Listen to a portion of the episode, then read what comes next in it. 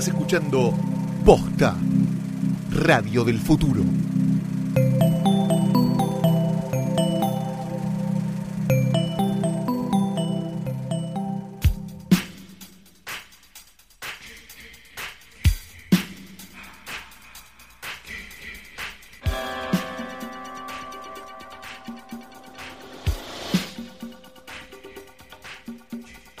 Días, buenas tardes, buenas noches o cuando le estén dando play a esta cosa.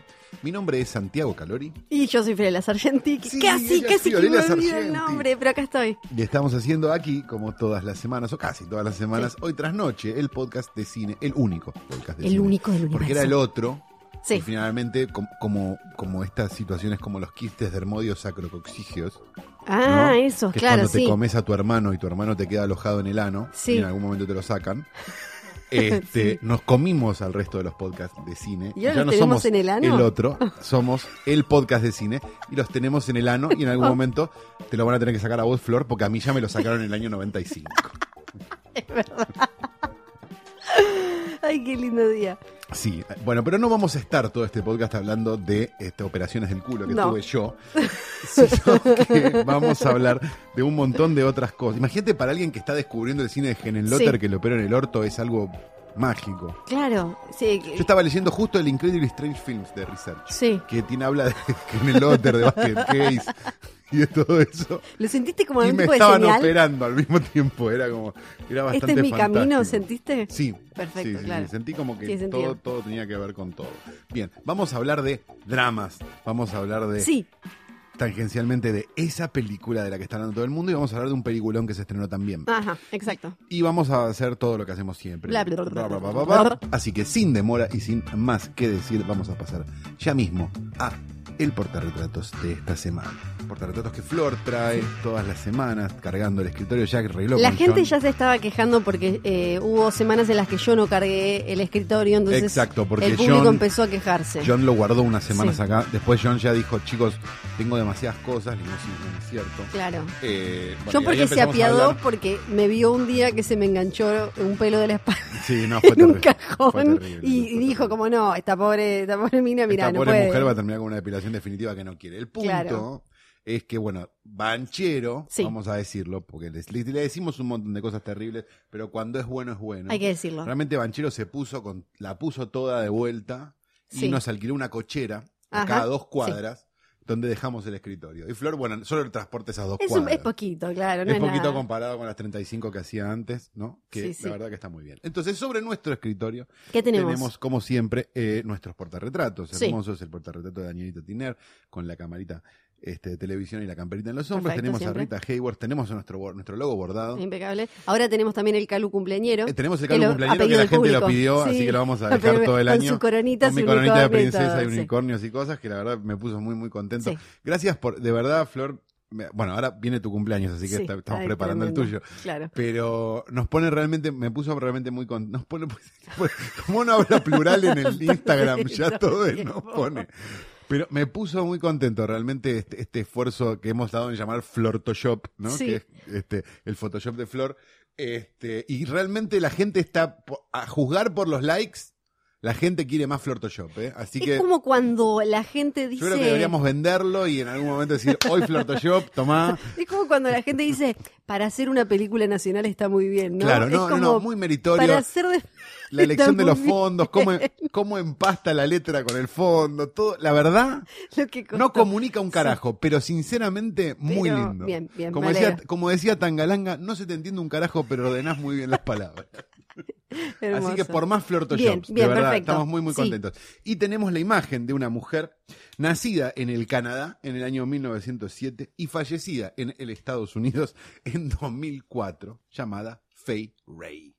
Fay Ray. ¿Quién es? Faye Ray es la rubia. Sí, claro. claro, que sostenía King Kong en King Kong. Claro, la rubia original. La rubia original, La, la, la la- la primera. la de Marian Cooper, exacto. Eh, Marian Cooper, director de King Kong, convence a Faye Ray de este, actuar en King Kong sin darle el guion y sin decirle demasiado de qué era la película. Y solo le dice que su contraparte en la película va a ser alguien morocho y muy alto. No, mentira, eso no me acordaba. Y Faye Ray empieza a flashear que va a ser una película con Cary Grant Sí. y acepta. No, con carera. Cuando llega al este, set de filmación, descubre que sí, efectivamente su contraparte masculina, por decirlo de alguna manera, es alto y morocho. Pero era. King Kong, no era este Cary Grant, ¿no? Aclaremos, igual convencer a Faye Ray, digamos, era una época donde los actores prácticamente, o sea, un niño que, que arma iPhones tiene más derechos que un actor de Hollywood de esa época, ¿no? Sí. Así que tampoco era tan, tan complicado este, convencer a Faye Ray. Este, ¿Es incomprobable esta leyenda? Probablemente lo sea. ¿Quieren una leyenda verdadera? A ver, por favor. King Kong murió en Argentina. Sí, contame todo, por favor. La película de la que produjo este ah Dino de Laurentiis, ahí Sí. está, eh, fines de los 70, 78, creo que 77 la película, habían hecho unos muñecos muy grandes, el, el- el tipo que había hecho los muñecos de King Kong, ahora se me fue, que es el mismo que hizo los efectos especiales de, de La Mujer Poseída, Ya, Rambaldi. digo. Ok. eh, habían hecho unos muñe habían hecho varios, digamos, de los King Kongs, que eran enormes, eran tamaño King Kong real. Este, y habían quedado. Entonces, una serie de empresarios este, inescrupulosos, entre ellos unos argentinos, decidieron sacar de gira esos King Kongs por Latinoamérica para que la gente fuera a ver el King Kong. Que era ver un mono gigante, no tenía mucho sentido.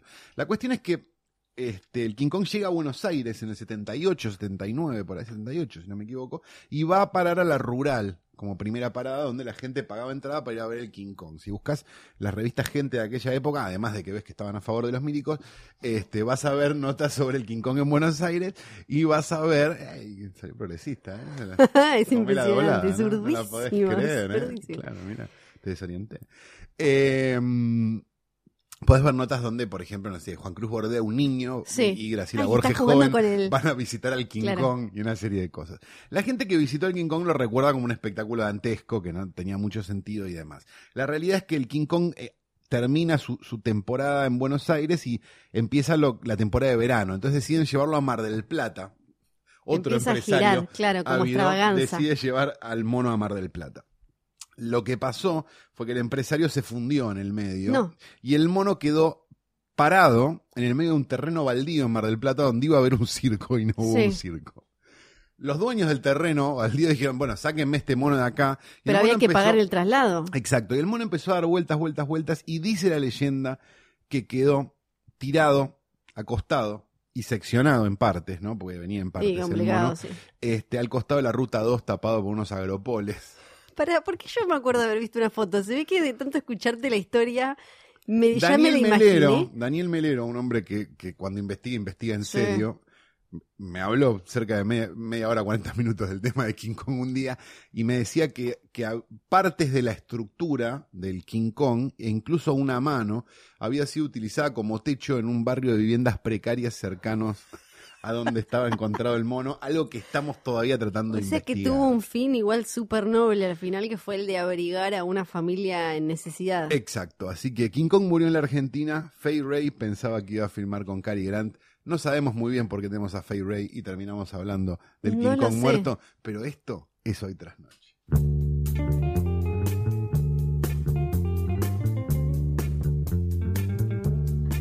Llegó esa semana, ¿no? Llegó la semana que todos estaban esperando, la semana donde fueron a los cines a descubrir si el Porg ese que ya se habían comprado era un buen personaje o era Jar Jar Binks y se lo tenían que meter en el orto. ¿no? Sí, me estaba hablando a mí porque yo tenía la taza de los porks hace como seis meses que tengo la taza. No sé qué es, pero es muy lindo, me dijo una vez. Dije, bueno, está bien, es razonable. Yo tengo un montón de cosas que tampoco sé lo que son y son muy lindas. Sí, Te muy lo, lindo. te lo Y tomo. es que te decía, pero ¿cómo te lo com- Si no sabes que. Pero es muy lindo. Sí, Y- era muy lindo, hay sí. que reconocer. La otra no era tan linda. No, la otra era una La escuela, de Thor Ragnarok, que como fucsia una y no sé. porquería. Pero la del Porg era muy lindo. Se estrenó hoy eh, episodio 8, no sé cuándo estarás escuchando esto, pero este es el día del estreno acá en Argentina de Los Últimos Jedi, una nueva película, La Guerra de las Galaxias, dirigida por Ryan Johnson, el señor que viene a ser Looper. Exacto, y Brick, una película que Sí. está buenísima, Sí, sí, por cierto. Eh, aclaremos una cosa, si ustedes quieren escuchar hablar con profundidad y gente babeando y, y- y- y, bueno, uno de los dos masturbándose, pero no voy a dar el nombre, este, pueden escuchar Es una trampa, ¿verdad, Flor? El otro podcast de Flor. Sí, donde estamos ahí con Luciano. se habla solo de esto. Solo Star Wars, Star Wars, Star Wars. Pero acá no vamos a hablar de eso, sino de un fenómeno, u- u- una cuestión que para mí es súper ultra clave de la situación en la que está el Hollywood de hoy, que, que tiene que ver con, con George Lucas, que ya no está a cargo, está en su casa sentado sobre los millones de millones de millones que le sacó a Disney, y el señor Steven Spielberg, que Lucas para mí... ya Sí. compró, compró los muñecos él antes, ¿no? Y los está guardando para venderlos por eBay. Él Y odia Es todo. tipo, pero es como, para mí es como Billy Bond, que vive de vender sus propios discos Ah, en eBay. sí, sí, pero sabes que él es, eh, es muy quirúrgico a la hora de declarar, a ver qué piensa de las nuevas películas. Lo hizo con El despertar de la fuerza. Dice cosas que vos ni te imaginás que en realidad ni dicen nada. ¿Viste cuando cada es una frase de cinco palabras y están agarradas cada una? Como ahora de esta dijo algo así como... es- Gato, ventana, perro, no. árbol. es tipo como está muy bien. No, dijo como que estaba bien realizada técnicamente, pero de una manera rarísima y muy corta, como que se super cuida y no le gustan un choto en realidad. O sea que usó los términos de el que, del querido Adolfo C. Martínez en, en La Nación, cuando no tiene que decir Que sí, de una película buena que es los rubros técnicos impecables. Impecable, impecable. Roberto. algo así dijo, algo así dijo. Pero, bueno, él ya no está más, pero entre él y Spielberg eh, fueron los que armaron el patrón un poco con el que se mueve, que después fue evolucionando con el que se mueve el Hollywood de hoy. Que a mí me parece que es de una ironía hermosa que ellos dos justamente ahora se quejen y digan y salgan a dar una charla hace un par de años diciendo que Hollywood va a implotar, que va a ser aplastado por su propio peso, cuando ellos fueron los que lo hicieron crecer así. Me parece que la clave de todo esto está en preguntarse algo que afirmaste en realidad, ¿no? Que es, ¿fue evolucionando esto? Bueno, podemos decir evolucionando en el sentido no eh, positivista per se, sino... Sí, de guita, de guita estamos todos de Exacto, fue creciendo, fue, eh, ¿cómo podemos decir? Haciéndose cada vez más grande, eh, porque con, eh, primero con Tiburón, Spielberg en 1975 fue armando, quizás uno no tiene ni idea, o sea, Tiburón la vimos todos, pero Sí. quizás no todos tien- tenemos idea de lo que significó en ese momento Tiburón. Esto primero de agarrar cosas que estaban consideradas, que una vez lo comentamos medio por arriba, clase B, hacer una película que era sobre un bicho malo del agua que se va a comer gente, Sí, nada una más. película de monstruos que podría ser de, de- de cualquier director B o de no, B no, digo, de cualquier Sí. director de mierda, exploitation de aquel momento, pero hacerla bien. Exacto, y además de ese concepto, de esa historia que era tan eh, considerada como algo menor para adolescentes y demás, fue cómo salió a venderse Tiburón desde la- las promos en televisión y un montón de cosas que en la época no se hacían. Eh, o también, por ejemplo, empezó esta cosa de, en un New Hollywood que ya estaba de- declinando, eh, muriendo bastante, aunque Spielberg era de estos pibitos jóvenes que querían, ay, dennos nuestra película, qué sé yo, empezó a instalarse esto de las grandes películas y Hollywood y demás son para nenes de 10 años. A partir del nene de 10 años, si le gusta, se la vendemos a todo el mundo. Lo cual también genera que un cine menos complicado muchas veces. Claro, sí, sí, sí, ni Digo, hablar. porque hoy tenemos gente de 30 o 40 yendo a ver películas prácticamente dobladas. Sí, eh, Que trabados. lo hemos hablado mil veces, digo, pero, pero o, co- o con una línea argumental no para adultos. Sí, que, que clara- claramente vos podés hacerlo. El tema me parece es que masivamente hoy el público consume solo eso. Claro. No es que consumís eh, eh, masivamente, estoy hablando, eh, eso y además te vas a ver eh, Patterson o te vas a ver... No, Patterson no- lleva tres personas y los dedos 100 mil trillones. Claro, a mí, digo, a mí no me molesta Star Wars, sino me No, molesta claro. el, el fandom y la, digo, está buenísimo, que cada uno haga lo que quiera y tiene, tiene, está en todo su derecho. Ahora, lo que me pasa es que muchas veces eso hace que no exista todo lo otro que Sí. existía. Sí, sí, sí, claro. Entonces hay algo donde, donde ese canibalismo dentro del, del coso juega en contra. Sí, Digo, entonces ahí es donde yo digo, este, no sé, con, con un Avengers hace 100 de las digo, se hace 100 Get Out, Sí. digamos, porque, porque ahí es donde me molesta la situación. sí. Eh, pe- Pero, pero en general, digo, a mí personalmente, a mí persona, yo, no, nunca me interpeló demasiado Star Wars, digamos. Me, sí me interpelaron otros productos de la época mucho más, Volver al Futuro, o digo, las Indiana Jones, digo, varias, no sé, digo, montones de esas. Sí, no el espacio, Pero no específicamente, claro, no específicamente, este, no sé, la de Zucker, Abraham Zucker, Top Secret, Sí. digo, las películas que se veían en video en aquel momento, digo, todas, y estas también, pero, pero no, no, no me parecía que fueran tan importantes como, como fueron para mí, por lo menos otras. Entonces, la- lo abandoné en un momento. Digo, la última que vi fue episodio 2. Uh, es la peor. Y Una bueno, peores, por eso también fue la última que Sí, vi. sí, ¿no? claro. Eh, Bueno, eh, es un lugar para abandonar. Pero lo, lo que hizo casi medio de casualidad Lucas en su momento con esta un poco obsesión, homenaje, choreo a los seriales de décadas eh, anteriores y demás, fue también armar el, el patrón, la estructura con la que iban a salir después, ¿no? Primero viene esto de tiburón, después Lucas logra vender este guion que no se lo aceptaban justamente por eso, porque era para, era para chicos, parecía estúpido, era ridículo, era caro de hacer, qué sé yo, la pega, tiene esto de quedarse con él con la licencia para hacer los muñequitos, o sea, hasta empieza con, eh, con todo eso. Después, cuando eh, arreglan para la secuela, que en realidad no estaba cerrado desde un primer momento, ahí se empieza a armar todo esto que tenemos hoy de películas que no terminan nunca porque siempre hay otra y son parte de un universo mega El gigante. universo. Porque antes, viste cuando te dicen como, no, bueno, y las de Bond había un montón. Vos mira una película de Bond, fíjate cuánto hablan de cosas que le pasaron antes, o como las de, las de Tarzán antes, o cualquier esa. Eran películas individuales que tenían personajes y demás, pero no una continuación directa que si no habías visto la anterior te quedabas completamente en bolas. Yo una vez, eh, por, por esas cosas de, de que me gusta juntarme con gente en bares, una vez eh, me tomé un café muy largo con Miguel Greenberg, que es un histórico del rock nacional y es el que escribió Cómo vino la mano y qué sé yo. Miguel Greenberg durante muchos años trabajó como prensa de, películas. Y trabajaba, era el jefe de prensa, o uno de los principales de prensa de Fox en, en Argentina a fines de los 70. Viaja a Los Ángeles a ver cuáles son las novedades que hay y ve este, maquetas y creo que ve un poco del rodaje de Star Wars. Y vuelve, Miguel Grimberg, un tipo que había estado tipo, con Morris, con, digo, Sí. como sabía. Estamos digamos, hablando de la del tipo 77, piola, una nueva claro, la del Sí. 77. Y, le- y llega acá a la oficina de Fox Sí. Argentina y le dice, ¿en qué andan allá? Le pregunta. Y él, preocupado, le dice, la verdad, no sé en qué andan. Estoy muy preocupado. Eran unos hippies con unos avioncitos, no sé qué estaban haciendo. Bueno, tiene sentido. Si, si ves la de la Star Wars original, eh, lo- hay asteroides y esas cosas que eran una zapatilla, eso es real, todo como que era como medio una, una cosa así. Bueno, pero algo que también no sé cuánta gente sabe es que George Lucas y, y Spielberg fueron, sobre todo George Lucas, eh, era uno de los que rezongaba cuando él hace THX eh, 1138, su película de ciencia Sí. ficción con Robert Duvall. Robert Duvall, sí. Sí. Eh, Áspera. Sí, aspericísima, eh, difícil de vender, eh, como una especie de un mundo feliz. Hola, pero, denme un montón de plata, hice esta película.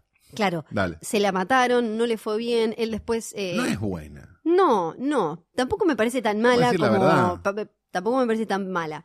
Pero eh, ahí se mete con Francis Ford Coppola, hacen American Zoetrope, se- intentan irse a San Francisco para armar como una especie de nuevo Hollywood, porque enojados con todo lo que estaba pasando ahí. Entonces un poco la carrera de, de Lucas es un mirá de quién te burlaste que termina después mordiéndole, el- mordi- mordiéndose la propia cola, porque él, enojado, porque no lo dejaban hacer las películas que él quería hacer, como THX, termina haciendo Star Wars, que a él le encantaba, y qué sé yo, Star Wars termina generando lo que es hoy la industria, películas súper recontramasticadas, secuelas y demás, y él después vuelve a quejarse porque ya no hay películas chicas y él quiere contar bien, historias. pero si George Lucas está en esa posición, ¿no? Sí. Digo, yo entiendo todo, pero digo, y bárbaro, qué sé yo, sí, se, se terminó mordiendo la cola y qué sé yo. Buenísimo. Ahora, sos George Lucas. ¿No tenés una idea de una película chiquita para hacer vos? Sí, la, hi- la hizo un... eh, ¿cuál, ¿Que ¿Cómo se llama la...? Pato? No, tarado. No, bueno. Hizo una hace unos años, no se la vio nadie. Y bueno. Y claro, por y eso. bueno. Por eso. Eh, y, y Capaz bueno, no era la mierda que queríamos ver. exacto, queríamos ver también. Y después, bueno, Spielberg, la- el camino de Spielberg es distinto, la tiene The Post, el año que viene sale mm, Ready Player One, y fue siempre un poco jugando también con el drama y la película más de Oscar y qué sé yo, y eh, la pochoclera y demás. Y bla, bla. Ready Player One, estamos este, muy, muy cebados con Ready Player One, ¿no? El director más amable de todos los tiempos dirige una película sobre la novela menos leída y más comentada de todos los tiempos. Sí, a mí la verdad me, da- me, me- me importa bastante Una poco. Re. Estoy muy aburrida de la nostalgia igual y de todo el tiempo como, no, ¿te acordás de Volver al Futuro? Sí, boludo, Volver Sí. todo el día en cable, también ya Sí. la vimos. Sí, estoy- sí, me acuerdo de Volver al Futuro, como- sí. Me interesa más de post. También me acuerdo de los cortes de luz de Alfonsín. No hay ninguna película sobre eso. ¿no? No, pero digo, en en serio. Y eh, frente al, al estreno de episodio 8 y lo gigante que está ahora eh, Star Wars, porque Lucasfilm pasó a ser de Disney. Esto es una noticia En de 2012. ul- Ah, perdón. no, en claro, 2012, sí. Lucasfilm, que en 2009 ya había comprado a Marvel, ahora, hoy, en este, ¿qué, qué día es? 14, 14 de 14 de diciembre. diciembre de 2017, está eh, casi confirmado completamente la compra de, eh, de parte de Disney de 21 Century de Fox. 20 Todo eso. 20th Century 20th Fox. Fox. Compró Fox. Compró Fox, básicamente, y Fox Fox, las películas, o Fox No, la tele, o Fox- todo. Todo. Todo Compañías que suma con esto es eh, FX, bueno, los canales Sí, FX. todos los canales de Fox. Exacto, National Geographic, qué sé yo, el 60% de Hulu. eh, el Gourmet el Sky es de Disney. Cinema. Utilísima es de Disney. Mira, ya te digo, eh, 50% de The Mall Shine Group. Sí. Mar- bueno, eh, suma de Marvel, Los Cuatro Fantásticos, Deadpool, X-Men, las franquicias de Avatar, El Planeta de los Simios, Día de la Independencia, Mi Pobre Angelito, Alvin y las Ardillas, La Era de Hielo, Una Noche en el Museo, Cómo Entrenar a tu Dragón, Los Simpson, Padre de Familia, de Americans, This Is Us, Los Expedientes Secretos X, Masterchef y probablemente lo que más les interese es eh, todo el tema, ah, porque hay después un tema, un tema que no vamos a hablar, que es el de los deportes, porque Disney ya tenía ESPN, Claro. y eh, bueno, ahora se queda con muchas cosas más. Ya tenía un montón de canales, ya tiene Disney es dueña de Vice, del 30% de Vice, del 50% de A&E, de ABC y de todos sus canales y demás. Esto es lo que sería básicamente la peor noticia en mucho tiempo en el mundo del espectáculo porque achica más todavía todo eso que veníamos diciendo. Sí, total. Es básicamente uno de los peores escenarios posibles para, para el cine, porque todo el mundo... que las cámaras son baratas, ¿no? Claro, porque Digo, todo yo el ya mundo estoy salió- pensando así, porque llega un momento donde como, bueno, ¿qué vamos a ver? Es- Algo que primero se fabrica el muñeco. Lo que hay que Los pensar muñecos de es que... verde era mi valle van a sacar. Hay muy pocos estudios grandes hoy. Tenés eh, Paramount, tenés Universal, tenés Warner, Fox, Disney, Sony en medio ahí. Ahora Fox va a pasar a ser de Disney y además, en realidad lo que más importa es que está Fox Searchlight, que es de donde salían las películas, digamos, más chicas, que algunos dicen es quizás lo que más le interesa a Disney, esto de poder hacer películas que le den algo de prestigito y qué sé yo, que es una de las cosas que le interesa. Ah, sería interesante que activen Fox Searchlight, que creo que hace cinco años no saca una película. Es como Mm. el Paramount Vantage. Son No, como esas sí, que sí tiene, ¿eh? desaparecen. A todas tenían, viste, como la versión, Sí, la versión la versión pobre. Sony Pictures Classics, todos tenían como una la versión. Exacto, que se fueron, fueron desapareciendo. Con esto se quedaría Disney con más de eh, un tercio o un tercio de la torta doméstica, por lo menos de Estados Unidos, o sea, de Hollywood, más de un tercio tendría. Y eh, esto además es súper importante porque Disney fue la primera que empezó a achicar el número de películas que estrenaban. Antes, estos grandes estudios que, que mencionamos recién sacaban unos 200 títulos por año y ahora después bajaron eh, eh, a entre 150 y 175. Y Disney cada uno. Y Disney también es famoso por cierta, este, llamémoslo así, toma de rehenes de sus propios productos. O sea, digo, vos querés comprar el jorobado de Notre Dame, no está el jorobado de Notre. Dame hasta que ellos deciden que Bueno, está ahora por cinco con minutos y después deja de estar. ahora pasó con el así. despertar de la fuerza que de golpe estaba, por ejemplo, HBO lo tenía en HBO Go y desapareció y lo ahora lo puedes ver en los horarios, pero no está en Netflix, no está en un servicio de streaming que es otro de eh, los grandes negocios de las patas económicas de este arreglo ¿Y también. eso qué genera? Eso genera pánico. El pánico que genera compra. Sí, Es medio Sí, claro. tristón, porque Sí. ya sabes cómo va a ser. sí. Ya sabes que, ay, no sacamos más las Star Wars, no sé. Y la- ay, justo apareció esta caja nueva de Star Wars la semana que... Todo muy triste, Y porque ahí- todo es igual y todo es una porquería. No queremos que este sea el episodio más, eh, de, más deprimente de la historia, pero No, no lo es porque vamos a hablar de una película que está muy está buena. claro, Pero todos los números, por ejemplo, eh, cu- cuando salían notas, cuando esto podía llegar a pasar, hablaban de que esto de que cada vez eh, preferimos más como público ver productos ya conocidos. Esta idea que creo que ya mencionamos acá de esta la voy a ver al cine, las otras las puedo ver eh, en, en streaming. Que ahí es donde, de donde, donde se hace también grande Netflix con sus producciones de películas, que si bien tiene las pochocleras y eso, va metiendo muchas de las chiquitas que la gente ya no va a ver al cine. Que todos sabemos también que Netflix lo que está haciendo es lo que, digamos, todos sospechamos en el momento en que no sé, en el año 2003 te invitaban a Gmail, ¿no? Sí, Y decías, wow, un giga claro. gratis, ¿de verdad? Mi Hotmail tiene dos megas. Qué buena onda Google. Y bueno, Google hoy es... Chan eh, chan. Claro, Sí. es Skynet. Entonces, este, esto mismo va a pasar con Netflix, digo, o con la compañía que finalmente se termine quedando con la torta. Me da la sensación de que la parte mm, Amazon Studios todavía está medio verde.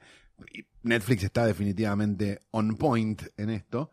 Pero, pero hay como, me parece que, lo de Disney es medio parecido, pero más en, en la vida real, digamos, no, Sí. en la, no en la virtualidad. Me parece que no, todavía no tienen la- las grandes los grandes estudios todavía no lograron encontrar una forma de, de, de venderte el streaming o de hacerte el streaming. Tienen algunas cosas en Estados Unidos, digo, pe- pero acá no, no terminan de, de cerrar nada y entonces también eso genera que no haya un montón de películas disponibles o que haya que salir a buscarlas por cual, digo, hay como que tener 10 streaming para encontrar una película. Es medio complicado. Eso me pa- parece que lo que va a generar es eso, digo, volviendo.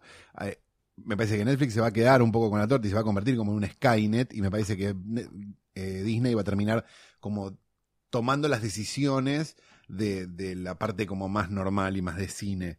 Y me parece gravísimo realmente que las dos estén tan así, están como con tan poca competencia. Sí, aparte, le- le- cuando uno ve lo que parece es básicamente que el, este nuevo sistema de estudios, que en realidad son todos de otras grandes compañías, o sea, los estudios hoy no son los poronga de nada, son eh, pedacitos, ramas de una empresa tipo AT&T, ¿cómo se llama? Eh, No sé qué, y todas esas, Comcast y no sé cuánto, son todas de otras cosas más grandes, van a terminar lo, lo a que... All Time Warner. Lo que, lo que dice, mm, lo, lo que dicen los especialistas de la parte económica es que probablemente veamos más esto de grandes estudios que se tienen que unir para hacer algo un poco más rentable y esto es tristísimo como venimos diciendo. Y aparte ahora después se va a venir la pelea que acá es bastante impresionante cómo aparece Netflix, que hace unos años peleaba contra HBO, que era la cosa de a ver quién se, a ver si HBO llega a ser Netflix o Netflix HBO primero, y ahora Netflix está peleando con Disney, que Disney quiere sacar su propio eh, servicio, va a sacar su propio servicio de ¿Saben qué va a terminar pasando? La gente no va a pagar 10 streamings. No, claro, es como se van a terminar Se van a terminar muriendo todos. Sí, y vamos a terminar todos en torre. Exactamente. Empujados a la delincuencia. Empujados a la delincuencia. Ojalá eso suceda y ojalá algún día todos mueran, pero mueran en un incendio gigantesco que podamos ver como un fin del mundo hermoso. Hay una película catástrofe que sí queremos ver, que es la de Hollywood prendiéndose fuego, ¿verdad, Flor? ¡Ay, qué lindo!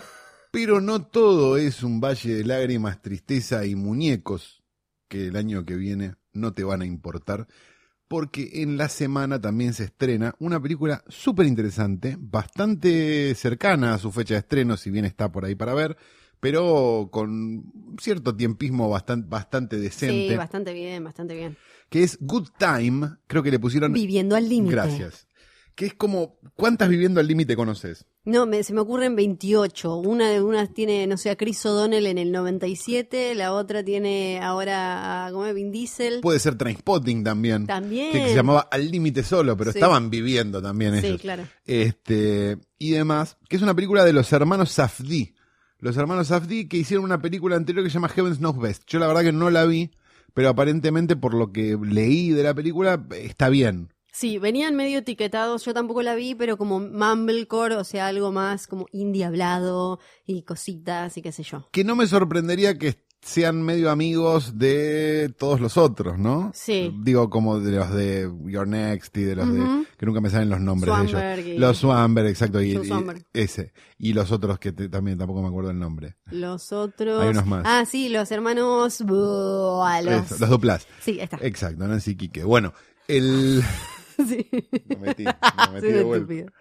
Bien. eh, en este caso están Robert Pattinson, Sí, protagonista. que yo hasta los 45 minutos estaba esperando que apareciera Robert Pattinson, de lo cambiado que está Sí, en el papel. totalmente. Hay que Y reconocérselo. pobre, él ya ¿Y viene cuándo aparece Robert Pattinson? Lo Sí. estás viendo hace una hora. Él Ah. ya viene tratando de pegarle y de ganar algo de prestigio. Ya tra- trabajó con Herzog, eh, dos con Cronenberg, eh, no me acuerdo con qué otros eh, capos más. Se cogió a Estebanés. Sí, todo eso. Y todavía no la pegaba del todo hasta que este año se ganó todos los críticos, todo el mundo con esta, con Good Time. A ella le fue mucho mejor que a él.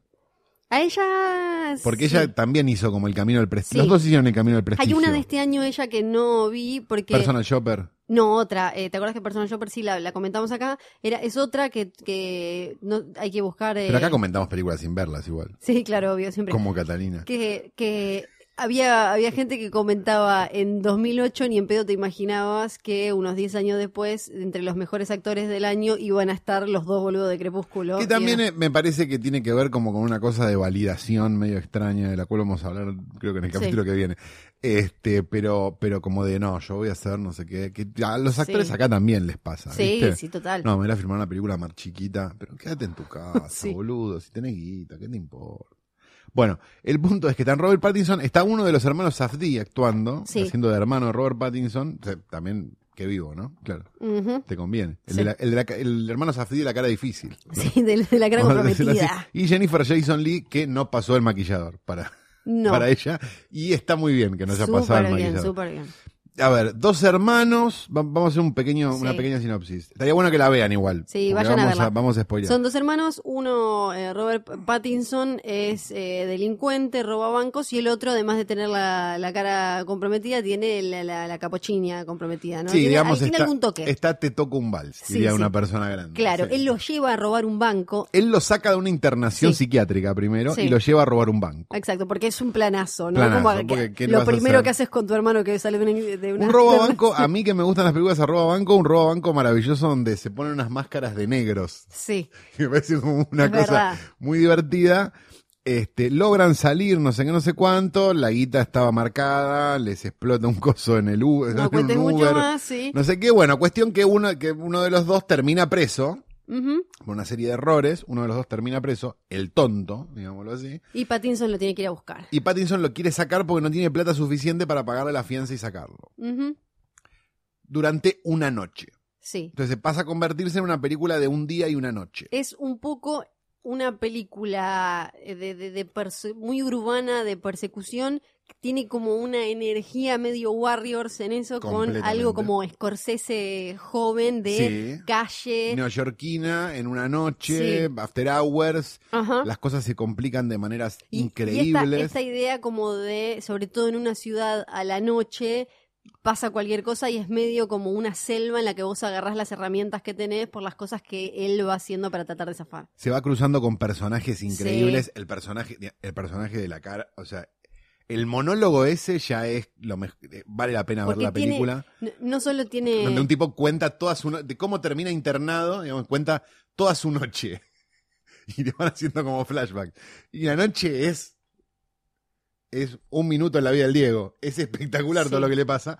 Y es muy, muy gracioso. Lo que tiene para mí es que es muy tensa. Sí, eh, tiene una Y muy energía graciosa. que está muy, está muy bien como de, de vitalidad, ¿no? Porque este vivir, viviendo límite en general es una gansada, es una cosa megapete que le ponen a cualquier Ajá. título, pero en este caso sí, porque tiene una, una energía que logran los chabones que eh, esto sin haber visto las películas, eh, los trabajos anteriores, me parece que por lo que leí es un poco una prueba que ellos querían hacer los directores para decir, che, no solo hacemos películas de gente sentada hablando, también mira cómo te la hacemos caber y te dejamos como todo el tiempo, te- es como que, voy a decir algo, Reño, vibra la película y te hace como eh, mover. Aparte la, la banda de sonido como medio como que son sintetizadores. Sí, y es de. One House Tricks eh, Point Never, que es un chaboncito hermoso, que les recomiendo mucho que se bajen la banda de sonido y los discos de él. además. Funciona muy bien. Funciona muy, muy bien. Eh, es, decíamos, una película de toda una noche, como After Hours, como Una Noche en la Tierra, como Don't Breathe, digo, ¿no? Sí. Como también un poco como Tarde de Perro. Digo, si tenemos que relacionar la película con, con cosas, ¿no? Hay un robo a un banco que sale medio Sí. raro. Y hay, que, y Hay- hay que solucionar algo que en realidad parece simple, pero se va complicando todo el Exacto, que en eso podría ser muy parecida Sí. a Mean Street también, la de Ujú, Scorsese, claro, ¿no? Hay que pagar una deuda y a partir de ahí empieza a haber una serie de problemas. Eh, a mí lo- la, la mayor sensación que me dio la película y, y lo que más le rescato es, es obviamente el- no la originalidad porque porque no no no es una película tremendamente original digo es todo se complica en una noche y sí. empieza- digo vimos miles tan buenas las cosas que pasan igual son divertidas y qué sé yo y no las vimos sí. los personajes están buenos pero la sensación que, que tenía cuando veía la película y lo que más me, me llamaba la atención es más como una pregunta medio boba que es esto no podría ser una película de superhéroes ¿me entendés lo que te digo? Sí. como ¿por qué las películas de superhéroes siempre pasa lo mismo? ¿Y por qué no pasa todo esto en una Bueno. película de superhéroes? Digo, como. Me parece que lo que Digo, estás- para un superhéroe sí. más, más un humano, si querés, un Punisher, no sé, digo, uno de esos. Mm. Este, como, ¿por qué no le pasa todo Sí. esto a un Punisher en una película? Lo que- Sería espectacular la película de Punisher. La, la, la respuesta a lo que estás diciendo me parece que es Unbreakable y, y por otro lado Poder sin Límites, la, la primera película, la película dirigida por, em, para, eh, se me fue el nombre, Josh Trank, que bueno, después su carrera fue una caca total, y Max Landis, que su carrera después fue una caca total, pero en Poder sin Límites tenés una especie como entre X-Men y Cuatro Fantásticos, que son cuatro adolescentes que de golpe se encuentran con algo que les da poderes, y es como lo van, pero es medio un thriller bastante, y, y súper, se ve súper fresca para el género, algo así como lo que hizo Unbreakable, que fue desarmar eh, esto de deconstruir al superhéroe y bla, bla, bla. Claro, pues eso es lo que yo pensaba todo el tiempo. Sí, sí, como sí, como esto podía ser otra cosa, tranquilamente, Total. sin demasiado problema. Y, y la verdad que es una pena que no sean así las otras. Sí. Ese sí. es el punto, digamos. Está buenísimo que esta exista y que esta sea así y que pasen un montón de cosas, pero qué pena que lo otro no sea así. Me Bueno, vos eh, pueden ir a escuchar el primer episodio de hoy tras noche, de Con Calvo hablando de Logan, pero para mí Logan hace algo así, con jugar otro tipo, otra carta en una película de superhéroes. Yo no estoy tan de acuerdo. No, claro. ya me vos- escuchaste de hablar Sí, de Logan. no vamos vayan, a vayan, de Logan. vayan al primer episodio Basta, en la no voy a historia hablar más de Logan. de hoy tras noche. Estoy harto de hablar de Logan. Good time, entonces, viviendo al límite. Váyanla a ver ya, chicos. No es PNT.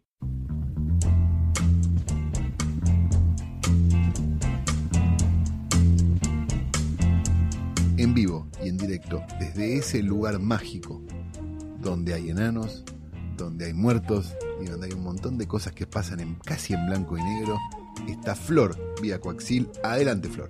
Hola, ¿qué tal? Bueno, acá estamos. Siempre quise decir eso. Sí, pero no igual si la vía Coaxil tenías que dejar dos segundos de silencio Ah, en el medio, como ah, para no generar que estabas el delay de Claro. Coaxil. Es verdad. Bueno, no me salió. Bueno, no pasa nada, Flor. Tenemos un nuevo mito y leyenda que vamos a analizar. A ver ¿Tiene si. enanos? No tiene enanos. ¿Le va a gustar a Bebe Sanso? Le va a re gustar a Bebe Sanso. No sé si nos está escuchando Bebe Sanso. Igual Bebe porque hace nos mucho que escucha no- siempre y nos ¿Sí? manda besos Ah, siempre. perfecto, Sí. perfecto. Si le Y mandamos está un interesado beso- en tu mamá. Es verdad. Cierto. Bueno, hoy no tiene enanos, pero vamos a, a hablar un poco sobre una historia que es de esa que te pueden comentar, ¿no? Así como al pasar, como, che, ¿viste que hubo una, una chica Bond que era transexual? Transexual. Esto no se decía, no se ¿Cómo dice. nos comimos esa galletita? Ahora, eh? eh, exactamente. En 1981 eso es lo que largó a decir eh, la gente y después quedó medio como estas cosas que dan vueltas por ahí como, che, es verdad que se murió la mina pintada de dorado de GoldenEye, es verdad Claro, que... el- De Goldfinger. Goldfinger, perdón, eh, sí, GoldenEye después, eh, y, y todas esas cosas que anduvieron dando vuelta. Bueno, una de ellas era si una de las chicas Bond era transexual o no. Lo de chica Bond lo charlamos. Lo de transexual, afirmativo. ¿Por qué digo lo de chica Bond lo charlamos? Porque en realidad no era una chica Bond eh, de, de manera oficial y formal, porque era no era un- la protagonista femenina de la película, la que se fififea a Exacto. Bond, sino una que estaba ahí en una pileta que aparece. Porque recordemos que Bond en general tenía, o sea, estaba, primero, la vieja mala de Spectre, ¿no? Que esa no se la cogía nunca, No, no, claro, vamos claro. a decirlo. Y después tenías como la, van- la mala, Sí. muchas veces, tipo, no sé, Pussy Galore, Ujú. eh, no que es así, Que es así. sí. Pero digo, pero este, ¿cómo se llamaba la de Goldfinger? Se me fue ahora. No me acuerdo de la otra, Sí. de Jill Masterson, la que se muere al principio. Pero, digo, y todas esas que, que eran chicas Bond, se consideraban chicas. Bond. Y después tenías como otros personajes femeninos que no tenían nada que ver con eso. Ese era como el universo. Esta estaba dentro de ese universo. Claro, es una chica que apareció en una película Bond y es transexual. ¿Nombre?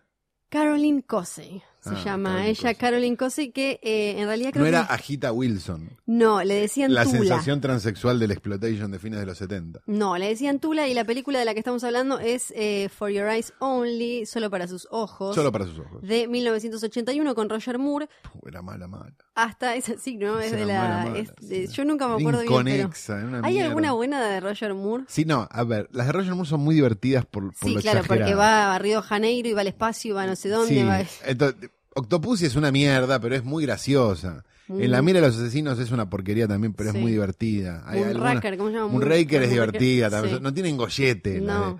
la- a, a- mí me gusta mucho la espía que me amó también, que tiene el, el auto que va bajo el agua, todas esas boludeces.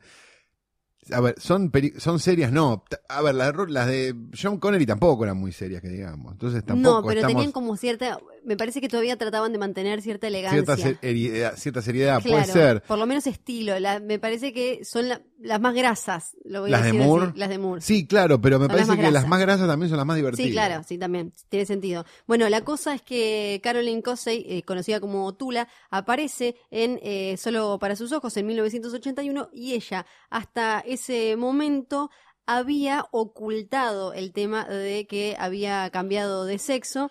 No, estaba operada. Ah, no, no hacía el truquito. No, no era truquito, no era, no era drag, no era, ella era transexual. Se había hasta cambiado el nombre, nació en 1954 como Barry Cosey. Gracias, Nico, por, por darnos el término del truquito que no teníamos. El truquito. Eh, nació como Barry Cosey en 1954 y eh, se hizo mujer en 1972. Para 1979 ya tenía hasta cambiado el nombre, la Debe operación de sexo y lo todo. que debe haber sido en esa época cambiarse, ¿no? Bueno, ese es el tema. Ella ya la había, ya la- su vida había sido claramente muy difícil porque ella británica, imagínense, en esa época Claro. tener un cambio de sexo, pasar de ser Barry a ser Caroline.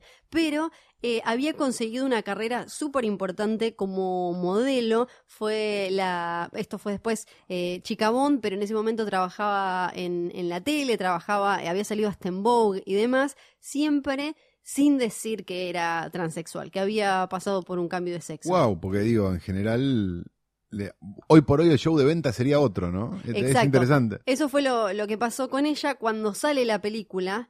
La empujan, digamos, a salir de, de esa especie de anonimato, de, por lo menos de, de esta, de este dato que ella había elegido, y ahí su vida cambió completamente porque pasó a ser un, eh, para aquella época, uno dice 1981, era, era asperísimo igual, Sí, claro. pasó a ser una especie de bicho raro y lo que cuenta es que se tuvo que ir de Gran Bretaña porque su vida era una mierda total. A donde iba le hacían comentarios de "¿Y cómo haces pis y cómo no sé qué, y a quién te coges, y te gustan los tipos, las minas, le gusta-". como que no podía ni ir al supermercado porque salió en todos estos tabloides. Claro, que porque le eso iba a decir, que, que Inglaterra es famosa por sus, por, digamos, por sus pésimas dentaduras y además por sus tabloides, que, hacen la vida, le- te pueden cagar la vida en un segundo y medio. Entonces salió ella, eh, fue tapa de todos estos diarios, o sea que lo sabía hasta eh, el, el equivalente de mi abuela allá en aquella época. No es que era un dato que lo conocían todos los cinéfilos que habían visto, no, era algo que sabía todo el mundo, tuvo experiencias muy chotas de tipos que se le avanzaban eh, pensando como que al ser eh, trans tenían como te- ella tenía que acceder de alguna manera o era, Era más fácil, claro. Exacto, tuvo experiencias eh, tremendas y después ella Eso escribió- no varió mucho, me parece, ¿no? No, no, me parece que... Parece que, como todo ese sí. costado sigue siendo bastante parecido. Aparte lo que tiene su historia es que si uno ve las fotos, no, eh, no sé bien esto cómo decirlo, esto debe ser como re poco políticamente correcto, demás, pero es una mina en las Eh, imágenes. parece minas, ¿o no, Nico? Es una, Sí, es una mujer. Si no la hubieran, si no lo hubieran señalado, y lo, que dice ella después, que años después fue etapa de Playboy ya como eh, chica trans y dio muchas entrevistas y demás, es que ella no se arrepiente de haberlo contado, sino que la hayan empujado a hacerlo, que no haya decidido ella Claro. cuándo y cómo. Como que de golpe un día se despertó y había un- uno de estos Bueno, pero es que de es una mierda obsesión general eso. de los medios, ¿no? Que es como, como esa idea Sí. de tal con quién se acuesta. ¿Qué importa, no? Claro. Pero hay como una necesidad de saber. ¿viste? Exacto, y imagínate, en, en esa época era como, la, pegamos, listo, ya está, hay una chica Bond que es, y esta cosa esta cosa que les parecía gracioso de como, eh, mira, vos te tocaste con este y era un tipo, y era un flaco, y bla, bla, bla, toda esa cosa súper misógino. Misógina. Intentó suicidarse, la pasó súper mal, después eh, en, en los 90 se recuperó un poco y ella hoy habla de cómo también la ayudaron, esta cosa medio que se retroalimenta, cómo la ayudaron las cartas que recibía de otras chicas trans que por lo menos se sintieron un poco más acompañadas o, vivieron un poco mejor sabiendo que había otra una persona como ellas que estaba eh, que había logrado las cosas que había logrado y demás y que había salido a los medios a contarlo. O sea que sí hay una chica Bond que es eh, trans, en realidad no es tan chica Bond, pero sí trans. Se llama Caroline Cosa y pueden buscar, eh, dio entrevistas hasta en los últimos años muy interesantes porque va contando como todo el proceso. Es interesante más de no, no, obvio no de por la parte del cine, porque estuvo dos segundos en la película, sino para ver cómo los medios iban tratando eh, esto, este tema y cómo te pueden cagar la vida. Así que la pueden buscar. Ese fue el mito del día de hoy.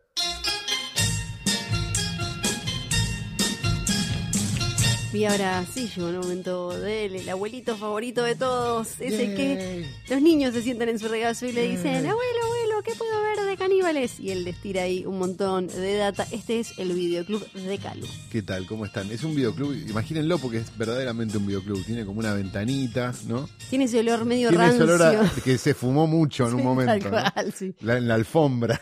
¿Por qué? de- Ya, como en la alfombra, y todas las películas tienen fichitas de esas que vos podés sacar y las traes hasta el fondo. Y yo te digo, está reservada. Y las cajitas de cartón también sumaban mucho. ¿no? cartón y mucho se fumaba. Para mí se Sí. fumaba y siempre había en algún lugar un helecho, ¿viste? Sí. Que era como una planta muy de Porque- no sabemos. Porque bueno, tenía bajo todo eso está mantenimiento. acá también. Todo eso está acá también. John nos está puteando No, de colores y Banchero sí. me parece que va a tener que pagar finalmente una baulera para todo lo que traemos todas las semanas. Vamos a hablar de una película de 2016 que apareció este, en el protocolo BitTorrent hace no mucho y que me parece que también por las fechas que estamos este, atravesando y demás puede ser un, una linda, un lindo ejercicio porque es una película de Navidad. Eh, vamos a hablar de una película que se llama Better Watch Out, que es del año 2016. Que, Ah, viene de la canción You better watch out, Santa Claus is Exacto. coming to town. Eh, con- dirigida por Chris Pecover, que la verdad Un tiene una grande, película anterior, pero sí. no, no, sabemos nada, y con eh, este, algunos que seguramente tengas de las series de televisión, o quizás no, eh, porque este, los actores, vamos a decir la verdad, no son ni el 10% de una película, así que tampoco los vamos a andar Nah. nombrando si no nombramos al director de fotografía, que es mucho más importante que el actor. Bien, una babysitter de estas, empieza como, ¿por qué me gustó? Porque no me gustó la babysitter, porque no me gustó The Babysitter, La, la, que la de Netflix, en Netflix que, que dirigida por el gordo canchero de McGee. McGee. McGee. Basta, gordo ganchero. Y esta tiene como todos esos, todos esos este, ingredientes, pero están mejor acomodados. Ajá. Bien, una babysitter, medio como, no sé qué, tiene que cuidar a un puber, que está como más con ganas de, de, de, de- la de siempre, el, truco de la Ah, ella babysitter. es como una babysitter linda. una babysitter linda, canchera, no sé qué, no sé Claro. cuánto, que tiene que cuidar a un puber que está más Que caliente la que, quiere poner. que pedo de oso, sí. Sí. Y otro amigo que también está Claro. como no sé qué. Los cu- cuida uno y después, bueno, bla, por cosas terminan Sí. siendo los tres. Este, los tiene que defender de una invasión al hogar que, va- que está por suceder. Ajá. ¿Qué pasa? Esa invasión del hogar que está por suceder en realidad es otra cosa mucho más complicada. Ah, me gustan esas. Sí. Y no deja de ser un poco mi pobre angelito meets The Purge. Uh, sí. Comedia. Sí. Ah, me encanta. Entonces digo, como que, viste que siempre hablamos de que las comedias de terror en general Sí. no hay, o, y a esta está, y vale la pena. Entonces, vean Better Watch Out, creo que se van a divertir mucho. No quiero contar mucho más porque me no, parece no, porque divertido que la parece. vean, Sí. pero tiene como muchos, los que vimos mi pobre angelito de chicos o de semi-chicos, De digamos. chico Tenías No, dos, 25 once tenía. años. Salió. A ver, para, vamos a, vos seguís hablando yo te busco. No, ¿qué tenía yo cuando? ¿Me- Tenías 90? 88. No, del 90, tenía 12 años. ¿Qué 12 años ibas a tener en el 90? ¿Qué 12 años ni mierda? 12 años tenía en el Sí, 90. estabas. No sé Está en la primaria, antes. 12 años. Bueno, Bueno, se veía mi pobre angelito. sí, sí, claro. No, perdón, no, está, eh, no, estaba viendo Herzog. No, estaba viendo mi pobre angelito. Este, y era muy disfrutable, Sí. es muy disfrutable el día de hoy. Es ese tipo de película, así que Better Watch Out, búsquenla, está en el protocolo BitTorrent, no es para nada complicado conseguirla y probablemente se encuentren con una linda película para divertirse este fin de semana. Como Flor se quiere comer esa papita que dejó ahí al costado esperando y ya, ya está un poco Sí. humedecida. Hay que decir que no podemos nombrar la marca, pero nos Pero acabamos muy de ricas bajar. las papitas que está Sí. chiveando Flor. Sí, hay que Sí. reconocer que sí. Son snacks a base de papa, sabor, crema y cebolla, no Son fritos. Esto no es un chivo porque la verdad que están buenas. De verdad. Flor, muy buen chivo pegaste ¿Viste? porque En general, viste que los chivos son una porquería, ¿no? Como que tenés que chivar cosas tipo este, que, que- que producen cáncer este, y no te importa. Tipo, nos las "Mo- comimos con yay, gusto". Monsanto, yay. Viste como, como que chiveas todas esas cosas y no. Y en este caso, muy bien, Flor, Sí. la verdad, tu primer chivo que, que se puede comer. Bien, Así que perfecto. Así que ahora eh, me voy a comer la Enhorabuena. Sí. Comete esas papas antes de que se pongan este, húmedas. Vamos a decir entonces que esto fue hoy tras noche, episodio, qué sé yo. Anda, cuánto. anda a buscarla. Anda sí. a buscarla por ahí. Digamos que ustedes nos pueden seguir en Instagram con el arroba filme Filme al junto al pueblo. pueblo. Hemos subido bastante los followers desde después del Flortoshop este del fin de semana. Ay, menos mal. Este, y es el, es el post más likeado de, de la historia Sí. de, de arroba filme junto al Pueden seguir mandándole sus mensajes de feliz cumpleaños a Calu, aunque sean Exacto. eh, Pueden- a pueden fe- posteriori. Sí, Pueden festejar mi cumpleaños hasta que tengamos que festejar el tuyo dentro de una que semana. es el jueves. Así exacto. que vamos a hacer esto y esto va a termi- y terminamos el año festejando Sí, tu cumpleaños, Flor, listo, como debe perfecto. ser. Bien, eh, dicho esto, este, recordamos que grabamos en Radio en Casa, radiocasa.com, un lugar hermoso, lleno de decoraciones por todos lados. Por donde mires hay una decoración Sí. y por donde mires hay alguien dispuesto a ayudar, como el querido Nico o el querido John, cuando es que no se van para arriba y bueno, nos escuchamos, Chaca, escuchamos chaca. que hace. Bueno, dicho todo Ay, qué esto, recordamos también que va a haber un post offline en algún momento del año y seguramente va a ser una vergüenza como fue el anterior. Dicho No, esto, mentira, va a estar buenísimo como fue el anterior. Este es un estúpido. nos retiramos hasta la semana que viene. Mi nombre es Juan Emilio Guido Bono. ¿Y yo quién soy? Mónica Gonzaga. Espectacular. ¿Por qué es Mónica Gonzaga la Mónica primera? Gonzaga sale con Coso, con, ¿cómo Sí, se con llama? el- Con el viejo. El viejo de Me copa esa pareja, no es la Ah. mejor pareja del mundo.